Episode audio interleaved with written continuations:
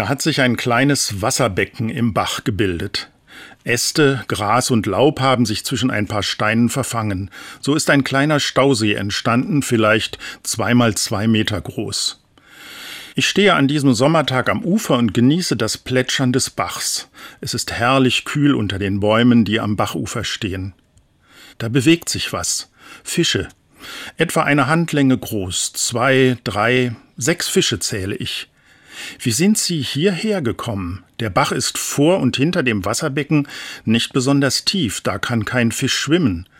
Vielleicht kamen Sie im Frühjahr, als der Bach Meerwasser führte und die Fischeltern den Laich aussetzten. Nun ist dieses kleine Wasserbecken offenbar Ihr Lebensraum. Während ich die Fische betrachte, wird mir auf einmal bewusst, wie verletzlich diese Fische sind. Sie sind abhängig davon, dass das Wasser fließt und dass es sauber und nährstoffhaltig ist.